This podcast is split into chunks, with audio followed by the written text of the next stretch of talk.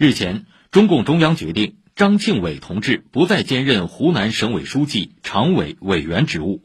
沈晓明同志任湖南省委委员常委书记不再担任海南省委书记常委委员职务。